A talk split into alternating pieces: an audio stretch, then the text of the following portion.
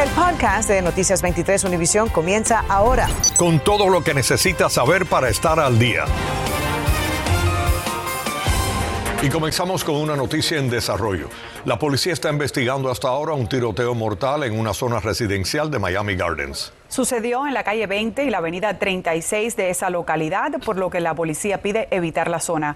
En Noticias 23 pedimos más información del suceso y hasta el momento hay escasos detalles. Aquí estaremos pendientes para informarles.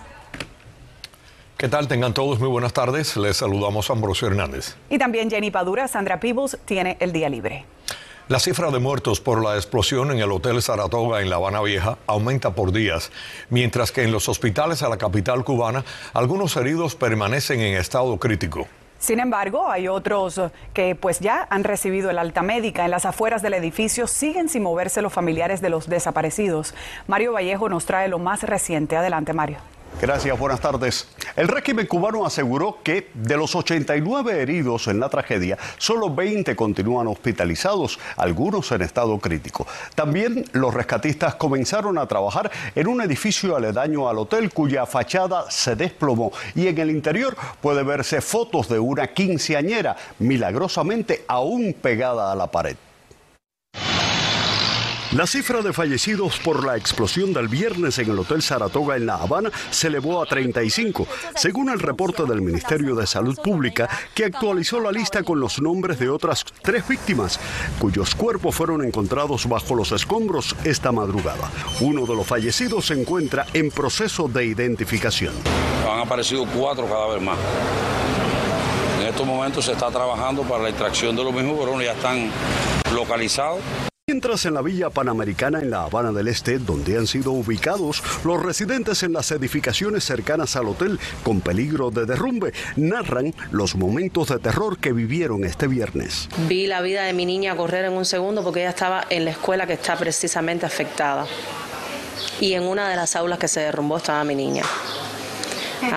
Por poco me infarto, por poco me infarto, me hice mis necesidades encima y todo.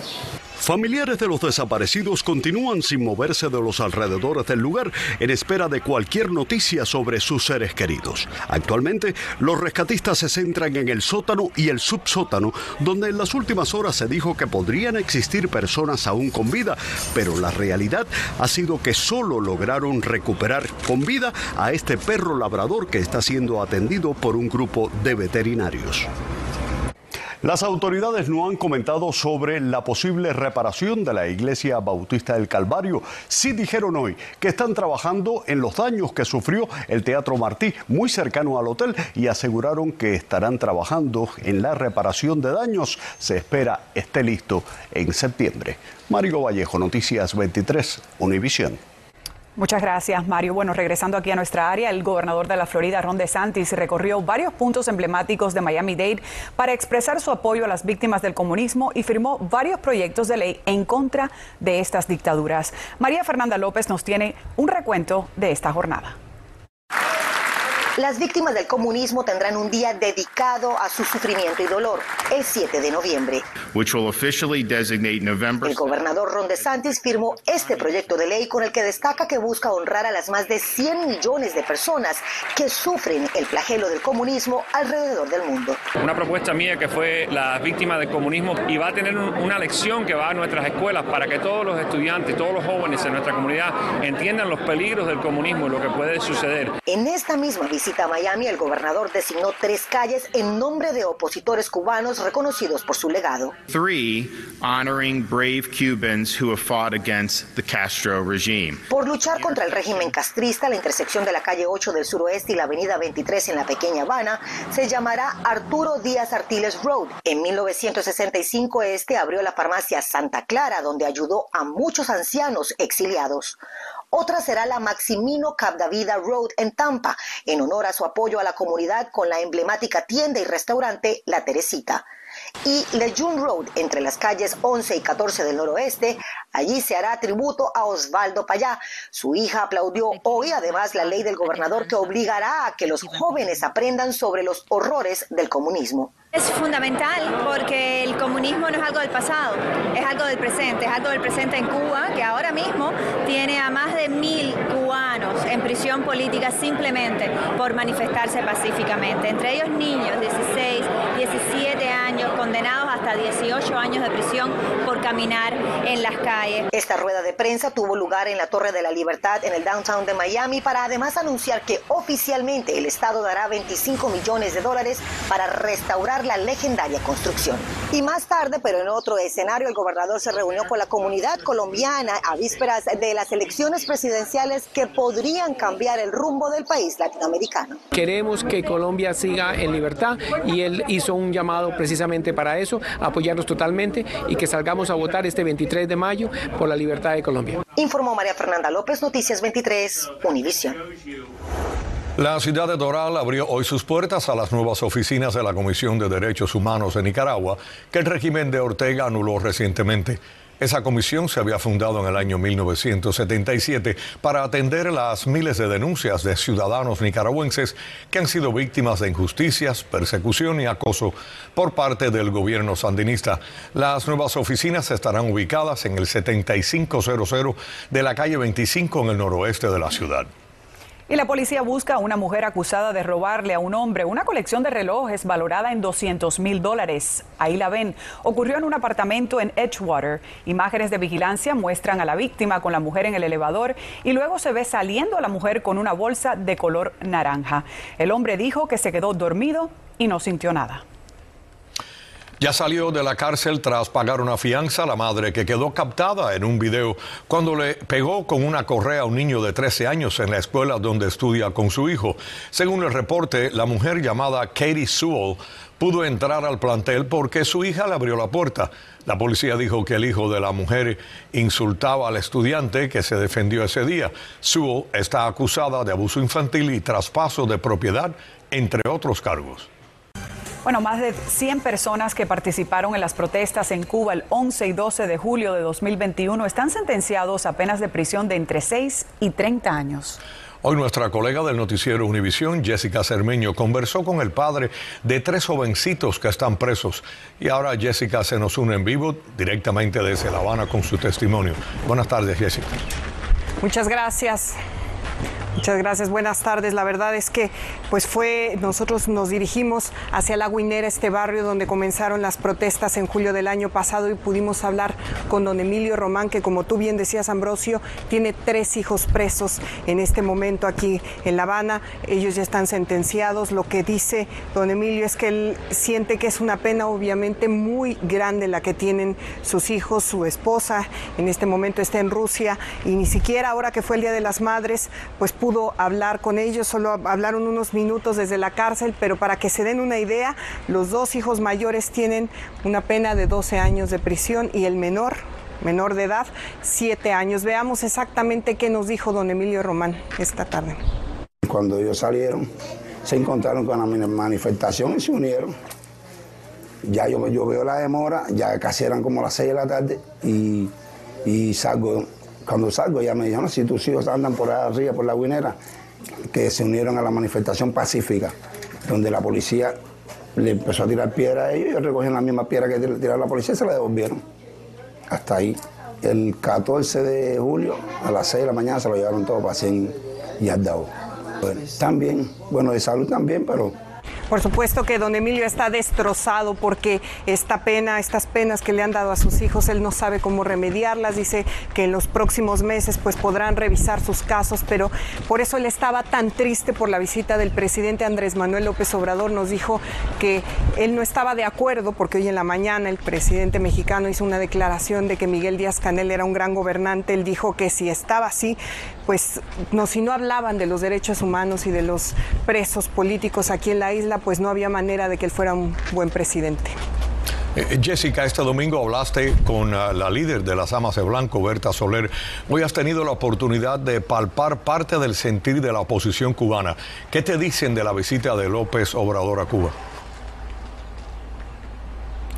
Pues la verdad es que obviamente la, disidencia pues no están de acuerdo, como te decía, sobre que no se hayan tratado temas como los derechos humanos y también el tema migratorio, que es muy importante para esta isla. Como ustedes saben, ahora la migración nicaragüense hacia Estados Unidos pues se hace por tierra y lo están haciendo por México, pero tampoco se trató este tema en todas las reuniones que hubo, por lo menos no se ha dicho físicamente. Entonces, pues nosotros estamos muy pendientes a ver si hay algún otro tipo de desarrollo, porque el presidente de México solo ha hablado de la cooperación en temas médicos. Regreso con ustedes al estudio.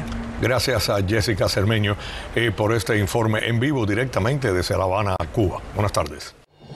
Estás escuchando el podcast de Noticias 23, Univisión. Entre tanto, la senadora mexicana Alejandra Reynoso publicó en Twitter y citamos, su visita a la dictadura de Cuba y su reunión con Raúl Castro no me incomodan, presidente, solo me confirman el régimen que usted admira y que quiere imponer en México, un régimen que no respeta la libertad y vulnera todos los días los derechos humanos. También en otro mensaje, Reynoso cuestionó la decisión del gobierno mexicano de contratar a 500 médicos cubanos tras la firma de un acuerdo durante la visita de trabajo del mandatario azteca a Cuba, del cual Obrador aseguró que incluía un convenio de cooperación donde se formarían médicos en Cuba. Bueno, pasando a otras informaciones, el evento anual Aspen Ideas sobre el cambio climático y alternativas sustentables arrancó esta tarde con una sesión inaugural en el puerto de Miami. Allí estuvo la alcaldesa del condado Miami-Dade, Daniela Levin Cava, con ejecutivos de las compañías de cruceros y también en la agenda está la llegada de Nancy Pelosi, presidenta de la Cámara de Representantes en Washington. Nuestra colega Rainier Ciani se nos une ahora en vivo con toda la información. Rainier.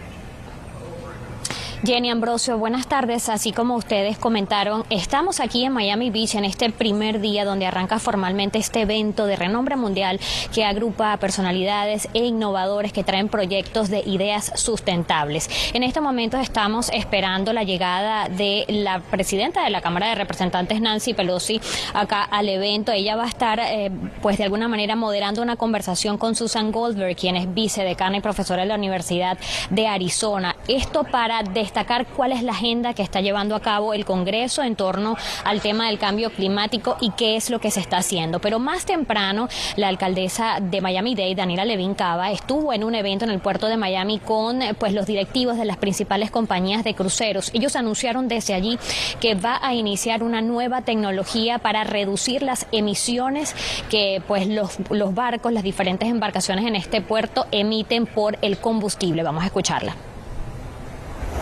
que este puerto ya está cambiando al uso de electricidad para que los, um, los barcos, los cruceros no van a tener que usar petróleo em, haciendo polución en el aire y es mucho más sana y mucho más eh, sostenible convirtiendo con cinco nuevas estaciones para los uh, cruceros comenzando en el año que viene.